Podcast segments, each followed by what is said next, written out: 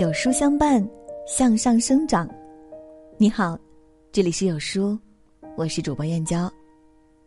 今天要和各位分享的文章是张文宏教授再发霸气言论：面对疫情，一个真正的大国是什么样子？一起来听。前几天，张文宏的一段话在朋友圈刷屏。他说：“之前预测上海有八十万感染，那是在最坏的情况下。如果防疫做的还可以，预计是八万人。可是现在，上海确诊的人数是三百三十七人。能够采取这么多措施，我自己觉得中国对全球在疫情的这次防控里面，我们是非常认真的，而且第一阶段里面也做出了很大的牺牲。”我觉得下面一段时间，中国应该是最艰难的一段时间已经过掉了，希望大家再努力一下。第二呢，看看下一阶段中国能不能也为世界做些什么？我们的经验，中国的一些力量能不能对世界有所贡献？我想，这也是很重要的。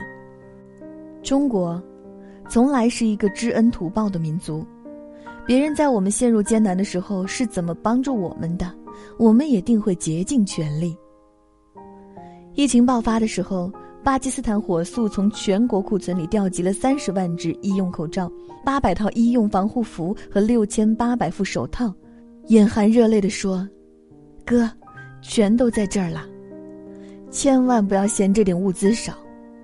巴基斯坦是一个小国家，这已经是他们举国之力了。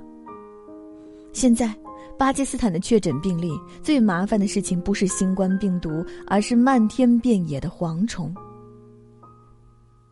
二月二十三号，中国派出蝗灾防治工作组奔赴巴基斯坦。最近的新闻大家也看到了，浙江十万鸭子军团或将出征巴基斯坦。虽然后来有专家辟谣说，在巴基斯坦不适合鸭子捕食蝗虫的方法效果有限，成不了主力军。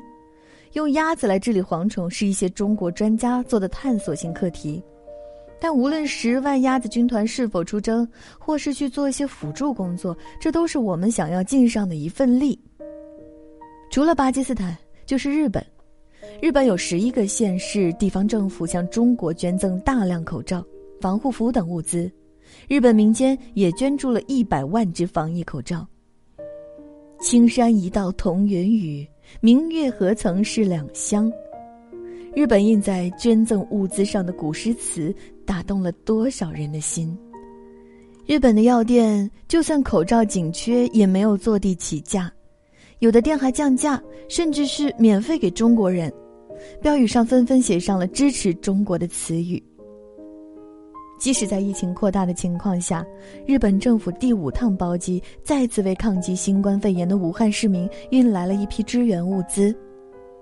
网友们纷纷在微博下面留言说：“自己留点吧，别送了。”现在日本的情况也不容乐观，他们最缺的就是核酸检测试剂。中国第一时间捐赠了一万两千五百份核酸检测试剂盒。二十七号又向日本运送了一批医疗物资，这只是首批，后续还有陆续派出。在我们困难的时候，韩国也很够义气，向我们提供了价值约五百万美元的紧急援助不说，还与民间团体合作，向武汉提供了两百万只口罩、一百万只医疗用口罩、十万套防护服和十万副护目镜。这一次，韩国是除了中国外最严重的地方。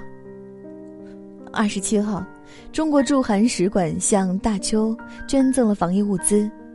满载口罩的货车上面悬挂着一句诗词：“道不远人，人无异国。”还贴有“大邱加油，韩国加油”的横幅。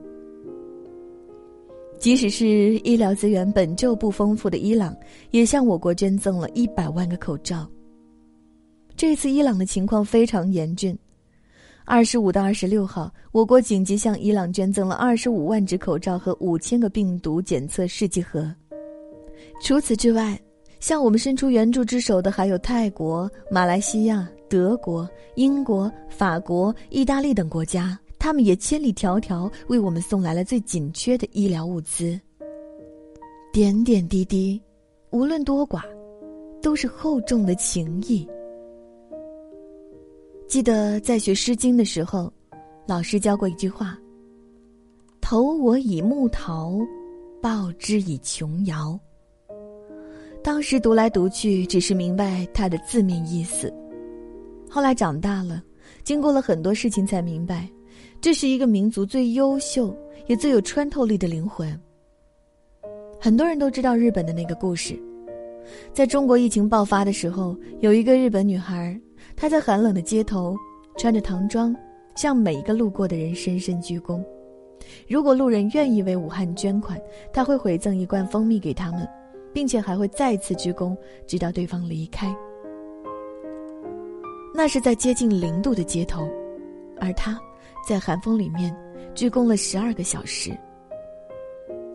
在他背后的横幅上有几个大字：“山川异域，风月同天，岂曰无衣，与子同裳。”说实话。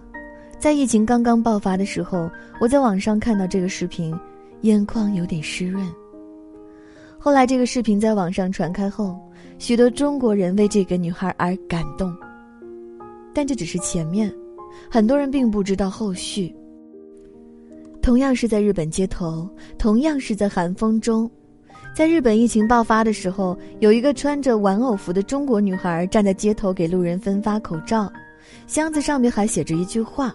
来自武汉的感恩，什么叫来自武汉的感恩呢？原来，女孩的哥哥是一名援助武汉的医生。日本有很多人为中国捐款捐物，而这其中或许就有一套防护服到达哥哥手中。现在日本疫情扩散了，他想要对那些为武汉捐款捐物的人表达感恩。这是一个中国女孩对一个日本女孩的呼应和感恩，温柔的故事，温暖的传递，让我看到人和人之间最美的感情。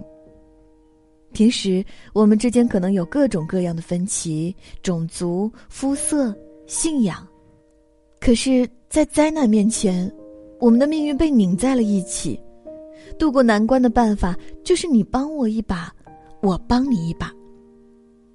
在我们疫情爆发的时候，韩国政府向中国留学生提供了生活必需品，里面有各种瓶瓶罐罐，还有很多贴心的东西，着实让人感动。我们在韩国疫情爆发的时候也提供了很多支持，预备建立了卫生、疾控沟通交流机制，开展疫情防控、医疗救治、药物疫苗研发等全方面的合作。王毅部长说。韩国的困难就是我们的困难，中韩互为近邻，守望相助，休戚与共。当我们陷入困境的时候，许多国家及时为我们送来了救援；当我们缓过一口气，而那些国家却遭病毒侵袭的时候，我们自然也不能袖手旁观。而且，人类的命运本来就是共同体。其他国家的疫情也有反向输入的可能，帮助他们就是帮助我们自己，这是中国作为一个大国的担当，也显示了我们与世界协同抗疫的底气。记得前几天看到一条温暖的新闻，大家都知道，因为疫情的影响，很多地方的学生只能采取网课的方式上课。一个西藏偏远山区的女孩，由于家里四周雪山环绕，网络信号差，每天步行三十分钟到山顶上课，石头就是她的课桌椅，一坐就是四个小时，在零下几度的环境中，女孩掏出本子和笔，在那里安静的书写，这幅场景，简直令人心疼到眼泪都要落下来。无独有偶。在陕西的一个农村里面，村里的学生要上网课，但家里信号太弱，于是跑到五公里外的山上搭一个帐篷，几个孩子围在一起上课。山上冷得刺骨，大人都受不了，更何况孩子。听闻消息之后，人民网立刻转发微博。陕西电信、移动、铁塔公司在山区里连日施工，投入巨大的人力、物力、财力，完成了四 G 基站改造及网络开通。这个西藏女孩和陕西的孩子，终于可以收到信号，在暖和舒适的家里上课了。这是一件很小的事，在网络上的关注度也不高，但非常非常的打动我。它体现了一个社会对底层的良心，也体现了国家对农村学生的教育重视程度。虽然它只是简单树立了一个信号塔，但是在我心里树立起了一座很高很高的灯塔。对外有宏大格局，对内也有细腻心肠，这就是一个泱泱大国的气度与风范。我常常庆幸自己生活在一个伟大的国家。在别的国家被邪教弄得乌烟瘴气的时候，我庆幸自己生活在一个无神论的国家。在别的国家因为建设经费争论不休的时候，我们在十天之内指挥七千五百名建设者和近千台机械设备，让一座座现代化的医院拔地而起。在别的国家，企业都在趋利避害的时候，我们的医疗物资产能增长百分之八百，甚至霸气喊道：“人民需要什么，我们就造什么。”在别的国家对病毒选择逃避的时候，我们十万医务人员奔赴湖北，举全国之力，用一个省对口一个市紧急援助。世界上只有一个中国，也只有中国可以做到这样。世卫专家艾尔沃德二十五号说了一句话：“如果我感染了新冠肺炎，希望在中国治疗。”这充分体现了世卫组织对我们抗疫成绩的肯定和信任。纵有千古，横有八荒。前途似海，来日方长。这个给我们留下深刻记忆的年份，终究会化作史书上的淡淡一笔。庚子鼠年，楚地大义，为一国，封一城。众白衣，死战不退，万民同心，保我华夏。月余，终胜，一除。此后百年，国泰民安。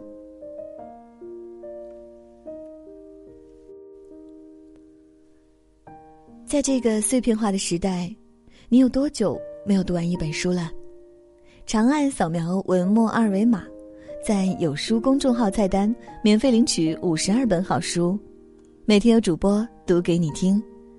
我是主播燕娇，在美丽的金华为你送出问候。